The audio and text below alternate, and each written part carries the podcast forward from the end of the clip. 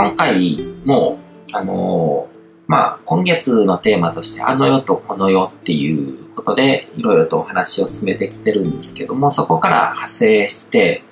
まあ、時間の概念ですね。そういうテーマでお話をしていこうと思うんですけども、時間っていうのは、人間の意識だけが認識してるものなんですね。で、まず、重要な話として、時間っていうのは、あの、普通の人の認識ではこう、過去から未来に向かってこう、流れてるっていう認識を持ってると思うんですけども、そうじゃなくて、時間っていうのは未来から流れてきて、過去に流れていくっていうものなんだっていうことをお話ししていこうと思います。で、あのー、まあ、人間がこう、経験してきた順番で記憶っていうものがあるから、だから過去から未来みたいな感じの幻想を持ってしまうんですね。あの記憶っていうものがこう残っていくからですね、自分の中に。で、あの、物事の因果とかを考えたときに、まあ、因果、原因と結果ですよね。あら、この宇宙を構成してるものっていうのは、こう、縁起っていうものがあるわけですけども、関係性とか因果とかの、その、こう、つながりですね。で、その縁起っていうのはリレーショナルにつながってるんですね。リレーショナルっていうのはこう、まあ、リレーショナルは関係的っていう意味なんですけども、その直線的に何かがこう結ばれてるわけじゃなくて、何か一つのことがあったら、これに関係するもののをこうタグっていくといくらでもこうつながってるわけですね。関係的にそれぞれがこう関係性の意図とか縁起の意図って言ってもいいと思うんですけども、そういうもので繋がってるっていう風になってて、で、そういう物事がこう、原因とか結果とかっていうのを考えてたときに、こう、過去の原因があって未来の結果が生まれるっていうのは実はこう幻想でしかないんですね。誤った観念というか、人の意識の構造的にそういうふうにこう捉えてしまいがちなんですけども、でも実際のところ厳密に見ていくとそういう関わり方じゃないんですね。何か一つの結果に対して原因を過去に探っていくと、真の原因なんてものは見つからずに無限に広がっていくわけですよね。で、それを、あの、具体的にどういうことなのかっていうのを話していこうと思うんですけども、例えば、何か受験とかでこう、東大に合格したっていう結果があったとするじゃないですか。で、その、その人が東大に合格したっていう結果を生んだ原因は何かっていうのを見ていったときに、もしかすると、中学受験とかして進学校に進んだことが原因になってるっていうふうにも言えるし、教育熱心な両親のもとに生まれ育ったっていうことがそもそもの原因だとも言えるわけですね。で、その人が高校に入ってから猛烈に勉強したからっていうことを原因っていうこともできるし、もう、もっと近づいて、高3の夏休みから塾に通い始めたことが原因だっていうことも言えるわけで、あの、いくつ、いくらでも言えるんですよ。だから、あの、何か自分が今受け取ってることの、まあ結果として受け取ってるっていうふうに感じるわけですね。で、それの原因は何かっていうことを見てったら、いくらでも出てくるんですよ。だから人が何か問題とかを認識したときに、その原因とかをこう過去に見ていくわけですね、みんな。過去に見ていくと、無数にあるんですよ。何がこう唯一絶対の原因かっていうことは絶対に特定できないんですね。だからその過去に原因があっ、現在とか未来とかに結果が生まれるっていうのがあの、幻想でしかないっていうのはそういうことで、実はこれ完全に逆なんですね。あ受験して東大に合格したっていうことが一つの、たった一つの原因になってるんですよ。受験で東大に合格したっていうことが原因になって、で、その人の過去を見ていくと、中学受験して進学校に入って入ったっていう結果が一つあるし、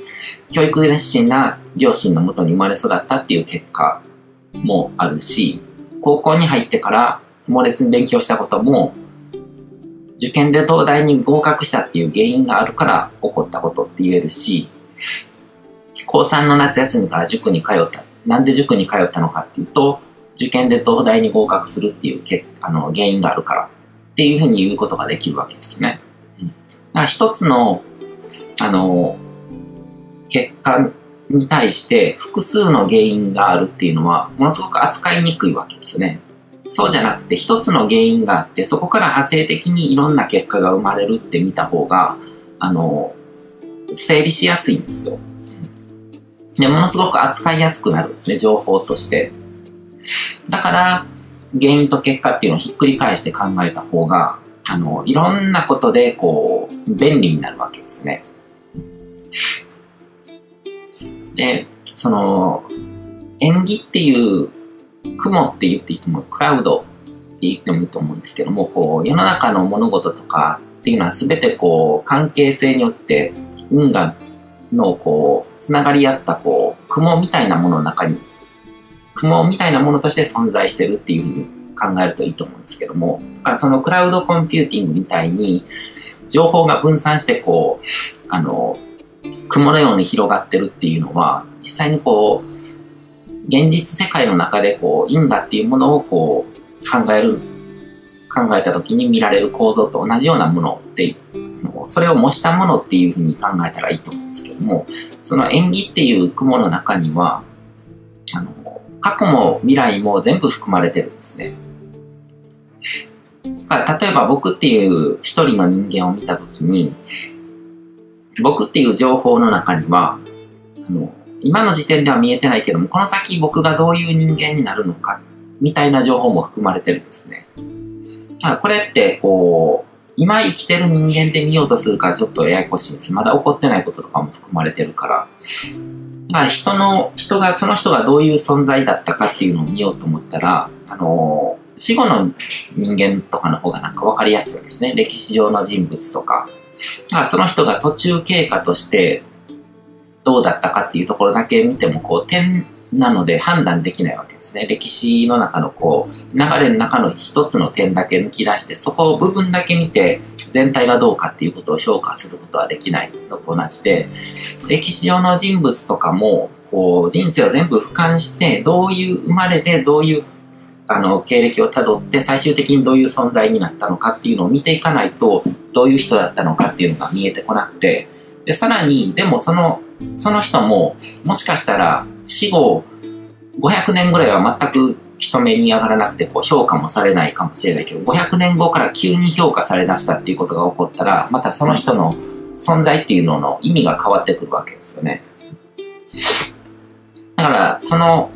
その人の本質とか、その何か一つの物事とか結果とかって見てるものとかの本質とかを見てこうと思ったら、未来の情報とかも全部トータルして見ていかないと評価できないですね。だから自分っていう人間も今の自分だけ見て、私はこんな人ですって言ってるのって、本当にほんの一部の情報でしかなくて、あの、正確な情報じゃないですね。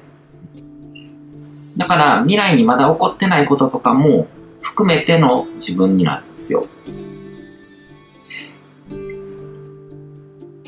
だから、その、今の僕がどういう存在であるのかっていうのを見たときに、過去から僕がどういう生まれでどういう育ちをしてきて、どういう経歴をたどってきて、で、今の僕になってるっていうとこだけ見ても、全然足りないですね、情報が。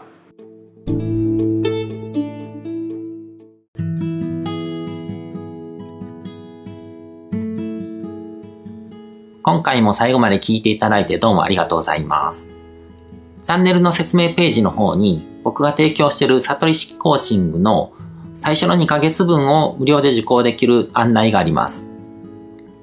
ゴール設定とアファメーションについて詳しく解説してるんですけども、僕自身もこれらのことを